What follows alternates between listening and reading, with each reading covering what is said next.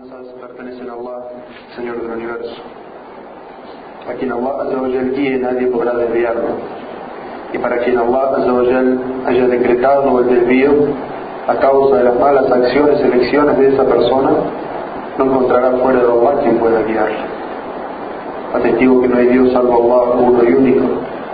Y atestigo que Muhammad sallallahu alayhi wa sallam es su siervo y mensajero quien se esforzó durante toda su vida para hacernos llegar el mensaje del Islam y quien nos dejó, como dijo Sallallahu Alaihi Wasallam antes de morir, les dejo dos cosas que si se aferran a ellas jamás se desviarán, el libro de Allah y mi sunna.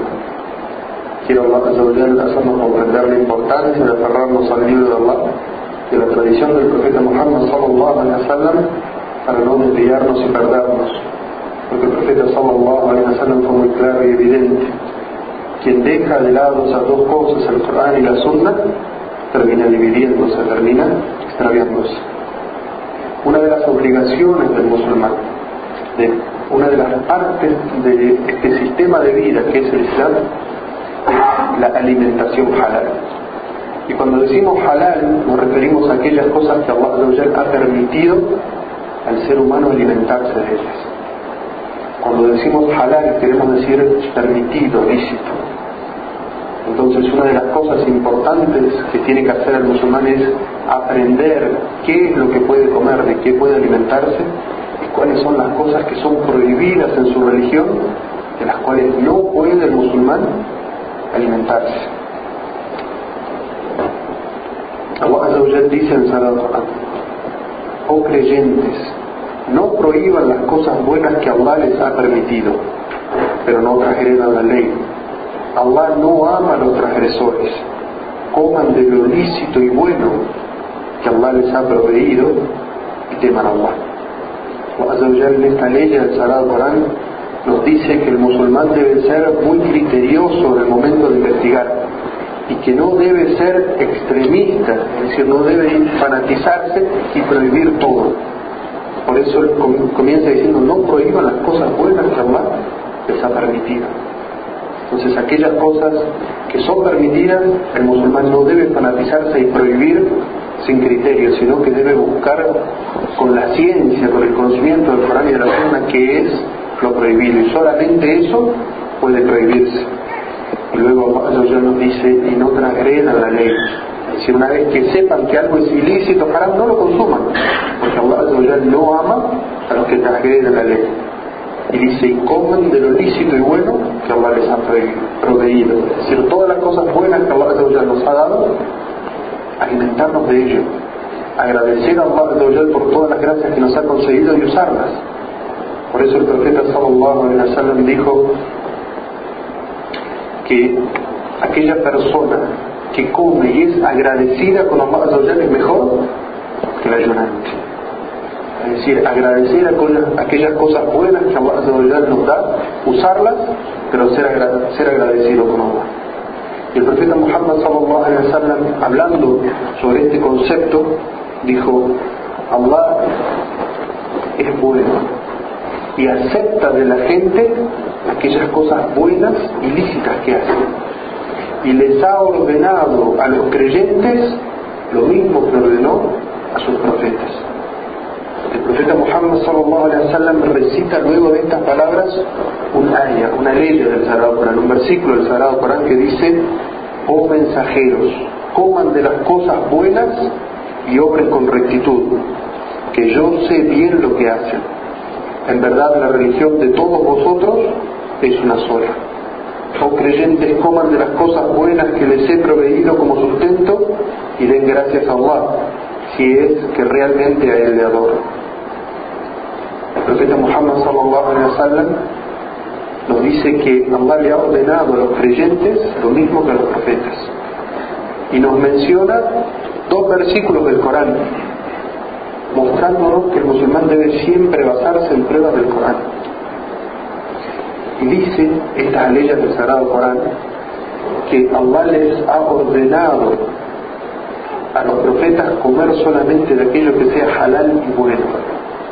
halal respecto a las cosas que son permitidas comer. Y bueno es decir que sea beneficioso, nutritivo para el cuerpo. Entonces, a los creyentes Allah ya les ha ordenado lo mismo. Es decir, los musulmanes no pueden comer de aquellas cosas que son ilícitas, deben seguir el mismo ejemplo que los profetas. Y el profeta sallallahu alaihi wasallam para darnos una imagen de qué sucede con aquellas personas que no prestan atención a esto y consumen aquellas cosas que son ilícitas.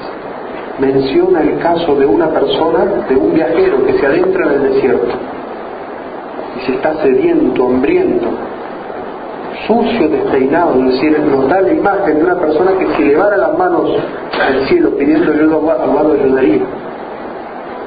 Una persona que ha perdido toda opción de vida, tiene hambre, tiene sed, está sucio, está necesitado. Sin embargo, el profeta dice, aunque levante sus manos y pida, se ha alimentado del haram, se ha alimentado con cosas ilícitas, ha bebido de lo ilícito, su cuerpo está nutrido del ilícito, ¿cómo iba a responderle su súplica? Es decir, fíjense como el profeta sallallahu alaihi wasallam nos enseña que si una persona puede tener devoción, puede ser que levante sus manos y pida, puede ser que haga sus oraciones y ayude a su ramadán, pero si se alimenta del haram, ¿cómo iba a aceptar sus súplicas y sus oraciones? ¿Cómo la alimentación halal tiene una influencia directa en que las obras de la persona sean aceptadas, en que Allah escuche sus súplicas. Entonces, evidentemente es un asunto muy importante en el cual el musulmán debe estar muy atento a aquellas cosas que puede comer y aquellas cosas que no puede comer. Y Allah ha mencionado de una manera resumida todo lo ilícito en una ley del sagrado.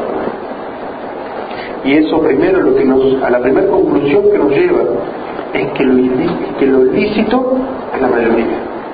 Allah nos ha concedido todo lo que sale de la tierra, frutos y verduras, todo lo que se encuentra en el mar, es ilícito para el musulmán comer.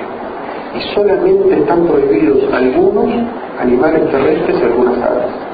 Vamos a escuchar esta ley del Sagrado Corán y van a ver que es muy sencillo. La dieta del musulmán o aquellas cosas de las cuales el musulmán no debería comer. Allah dice el Sagrado Corán, les es prohibido comer la carne de animal muerto, la sangre, la carne de cerdo, el animal que haya sido sacrificado invocando otro Dios que Allah, la del animal muerto por asfixia, por golpe, por caída, por cornada o herido por las fieras, a menos que alcancen a degollarlo antes de que muera y lo que es inmolado ante los altares, es decir, en honor a un ídolo, también es prohibido. Así como consultar la suerte echando flechas. Violar cualquiera de estas leyes es un pecado. Quienes se empeñan en negar la verdad han perdido la esperanza de hacernos renunciar hoy de vuestra religión. No tengan temor de ellos, sino que tengan temor de mí. Hoy les he perfeccionado vuestra forma de adoración he completado mi gracia sobre vosotros y he dispuesto que el Islam sea vuestra religión. Pero quien en caso extremo de hambruna se vea forzado y coma de lo prohibido, pero sin intención de transgredir la ley y excederse, sepa que Dios es perdonador, misericordioso. Y nosotros sabemos que en todo lo que Allah legisla hay una sabiduría y un conocimiento Puede ser que a veces tengamos acceso a ese conocimiento, a esa sabiduría detrás de las prohibiciones, o puede ser que a veces no tengamos acceso y no sepamos bien por qué Allah ha prohibido una cosa u otra. Pero la esencia de toda prohibición, de todo aquello que está prohibido, está mencionado en una ley del Sagrado Corán, en la que dice, aquellos que siguen al mensajero y profeta y letrado, el que se encontraba ya mencionado en la Torá y el Evangelio, que les ordena el bien y les prohíbe el mal, les permite todo lo beneficioso y solo les prohíbe lo perjudicial. Es decir, que esencialmente las cosas que están prohibidas, que mencionamos en la ley anterior, el animal que es encontrado muerto, la carne de cerdo, la sangre, los animales muertos por asfixia o por enfermedad, su prohibición tiene que ver con que es perjudicial. Y los sabios han mencionado cinco causas por las cuales un alimento se convierte en ilícito. Es decir, que ante cualquier alimento, si cabe alguna de estas descripciones, podemos decir que ese alimento es ilícito. Primero que sea perjudicial para la salud. Es decir, algo que directamente es perjudicial para la salud y hace mal a aquella persona que lo consume, y esto se podría definir como algo que sea venenoso o que intoxica el cuerpo, entonces inmediatamente decimos que eso es haram para su consumo, es ilícito, el musulmán no puede comer de ello. Segundo, los embriagantes. Toda aquella sustancia que quite a la persona su criterio, es decir, que nuble su entendimiento, es considerado ilícito. Entre ellos, el alcohol y las drogas de cualquier tipo. Tercero, lo impuro. Es decir, toda sustancia que en sí misma es impura y que el musulmán al tocarla se limpiaría, se higienizaría de tocar esa sustancia, es también esa sustancia impura para su consumo. Cuarto, lo que se considera desagradable según cada cultura. Es decir, si una cultura considera eh, animal o un insecto como algo muy desagradable, algo sucio, se convierte para ese grupo de personas en algo ilícito para consumir. Y el ejemplo que la mayoría de los sabios dan sobre estos es sobre los insectos. Aquellos insectos que una cultura considere desagradables, asquerosos, eso eso se convierte en ilícito para los musulmanes consumirlo. Quinto, lo ajeno. Es decir, todo aquello que no sea tuyo y que no te han dado permiso para consumirlo, para comerlo, es para ti ilícito. Es decir, el alimento no es ilícito en sí mismo, pero es ilícito para ti. Es decir, que para que te, alimentes de algo ilícito tiene que ser tuyo, tienes que tener permiso para comerlo. Es decir, que si comes robándole a la gente, quitándole a la gente sin permiso, lo que comes es ilícito para ti. Por lo tanto, se aplica lo que mencionábamos anteriormente, de que tiene una mala influencia sobre tus actos de adoración y tus súplicas. Entonces, en las leyes anteriores vemos que Allah ha mencionado algunas cosas que son ilícitas, entre ellas, primero, todos los animales que son encontrados muertos. Si uno encuentra un animal muerto y no sabe de qué ha muerto, ese animal es ilícito y no puede hacer nada para transformarlo en ilícito y comerlo. Segundo, el consumo de sangre de cualquier animal y de cualquier manera crudo, cocido, no hay manera de transformar la sangre en algo ilícito. ¿Y qué sangre es? La sangre que está descrita en el Corán, es decir, la sangre que fluye, porque evidentemente aunque se degüelle un animal, siempre queda algo, algún resto pequeño de sangre dentro de la carne, pero la sangre que no se puede consumir es la sangre que fluye, es decir, en el momento de matar un animal, esa sangre que sale, esa sangre no se puede almacenar y consumir. Tercero, la carne de cerdo o de jabalí y cualquiera de sus derivados. Y no importa en esta situación, es decir, ese animal fue prohibido por Allah específicamente. No importa cómo cambie el animal, porque el cerdo que nosotros conocemos hoy en día no es el jabalí original salvaje, sino que es un animal modificado genéticamente y tampoco importa si alguien viene y dice, bueno, pero fue criado, en, eh, lo crié en mi casa y le di de comer maíz y leche y está limpito siempre y no importa. Ese animal ha sido prohibido específicamente por su nombre, por su especie. Entonces no hay eh, clasificación de jabalí o de cerdo, todo lo que se considere porcino y no importa su variedad ni cómo ha sido criado ese animal es ilícito y todo su derivado es ilícito para el consumo. Luego, los animales muertos por asfixia, es decir, por la falta de oxígeno, por estrangulamiento o por golpes, excepto estos tres casos que uno lo encuentre todavía vivo, pero que está muriendo y alcance a degollarlo. Es decir, un animal que se está asfixiando por falta de oxígeno un eh, animal que está muriendo por estrangulamiento o porque se ha caído y se ha golpeado y va a morir a causa de estas tres cosas, el musulmán puede degollarlo y todavía puede consumirlo. No así en el caso de un animal que está muriendo a causa de una enfermedad, conocida o desconocida. No importa que uno llegue a degollarlo antes de que muera, porque está muriendo por una causa anterior. Entonces, no se puede, aunque uno llegue a degollarlo, si el animal está enfermo, comerlo. Otra, otra clase de animales que no pueden comerse son los animales carnívoros o, carroñeros. Es decir, todo animal que tenga garras y colmillos que coma otros animales no puede ser consumido por el musulmán. Lo mismo aquellos animales que consumen carroña, es decir, aquellos animales que consumen otros animales luego de muertos. Esos animales tampoco se pueden comer. Y el profeta sallallahu alaihi wasallam los identificó como todo animal que tenga colmillos o garras. Y si uno los identifica en sus especies, ingresan estos animales. Es decir, los que son carnívoros, todo animal que sea carnívoro o que tenga garras, ya sea un animal terrestre o un ave, no puede ser consumido. Las bebidas alcohólicas, las sustancias venenosas, las plantas o bebidas alucinógenas y las drogas no, no son lícitas para el musulmán. Otra, otra cosa que hay que llamar la atención también por las costumbres de este lugar es que toda aquella parte de un animal que sea cortada mientras esté vivo y el animal no haya sido sacrificado no puede ser consumida. En algunos pueblos en la antigüedad, árabes también, solían a veces cortar un pedazo del animal y consumirlo y no matarlo para que el animal lo siga acompañando durante el viaje. Eso se llama mutilación. Y no, eso, esa carne no puede ser consumida por el musulmán porque el animal no ha sido degollado. En la actualidad hay una expresión de eso y es cuando los, el vacuno macho escapado, es decir, le son cortados sus testículos esos testículos la gente del campo suele comerlos. El musulmán no puede comer de eso porque ese animal no ha sido sacrificado, degollado.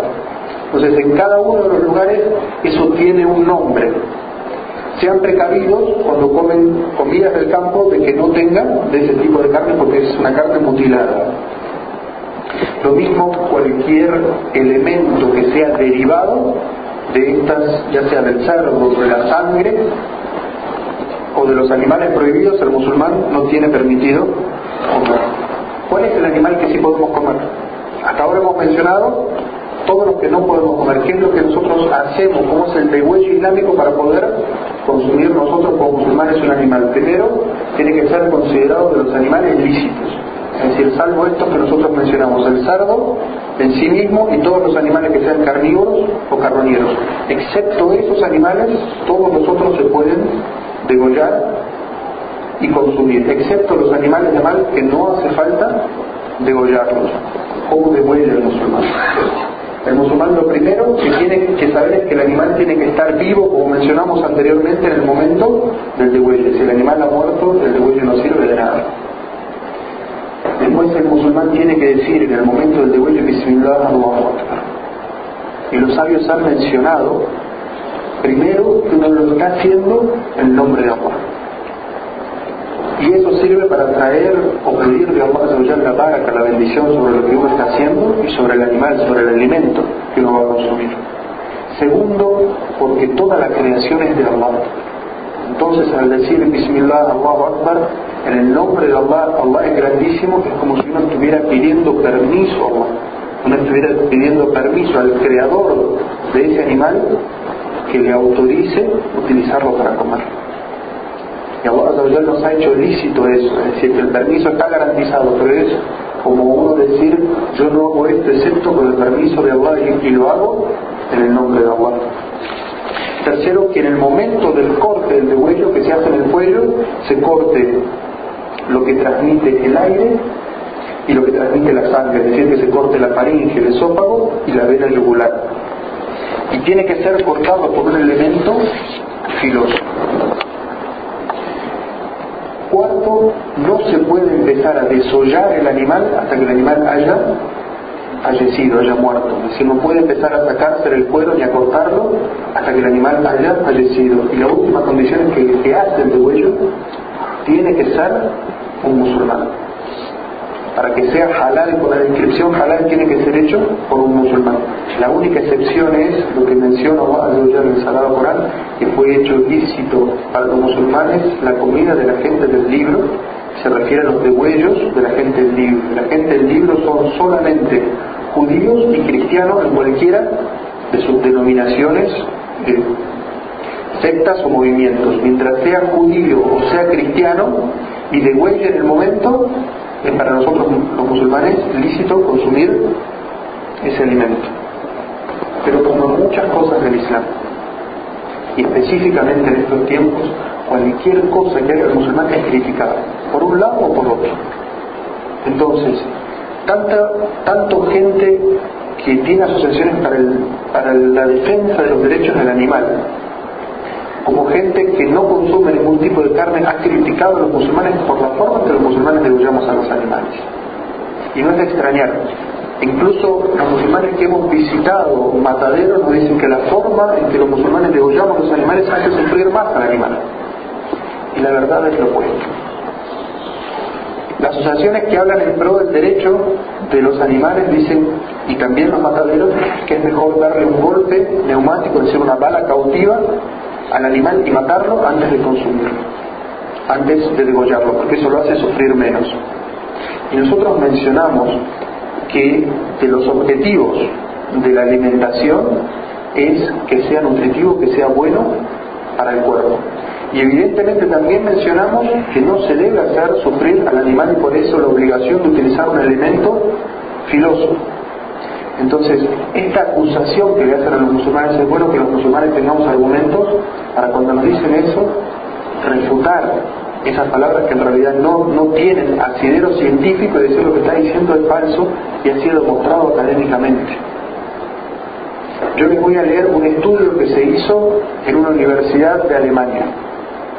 Un científico que no es musulmán y otro científico que sí es musulmán implantaron unos electrodos dentro del cuerpo de un vacuno y lo degollaron acorde al rito islámico.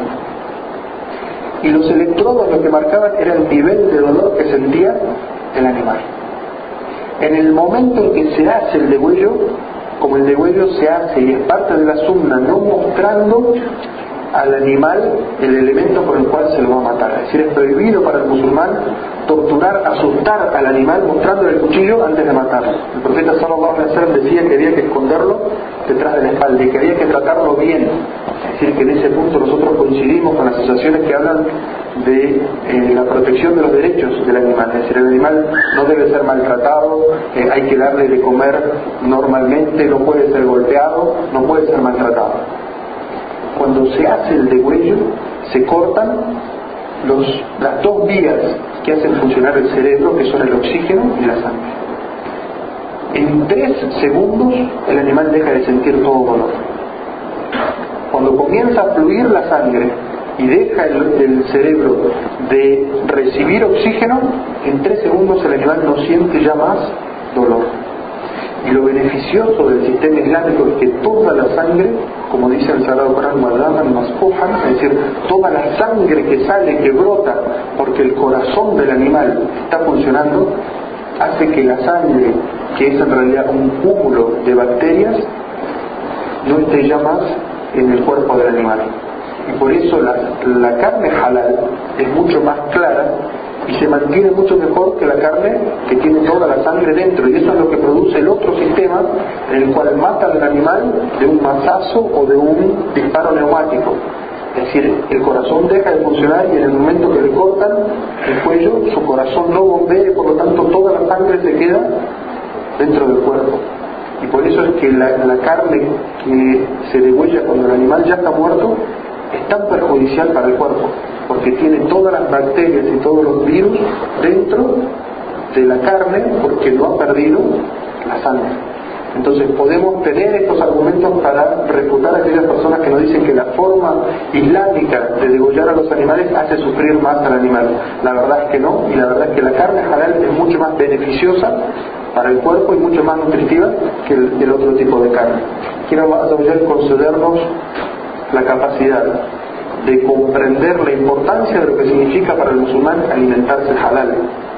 y que eso tiene directa implicancia en sus súplicas y en sus actos de adoración.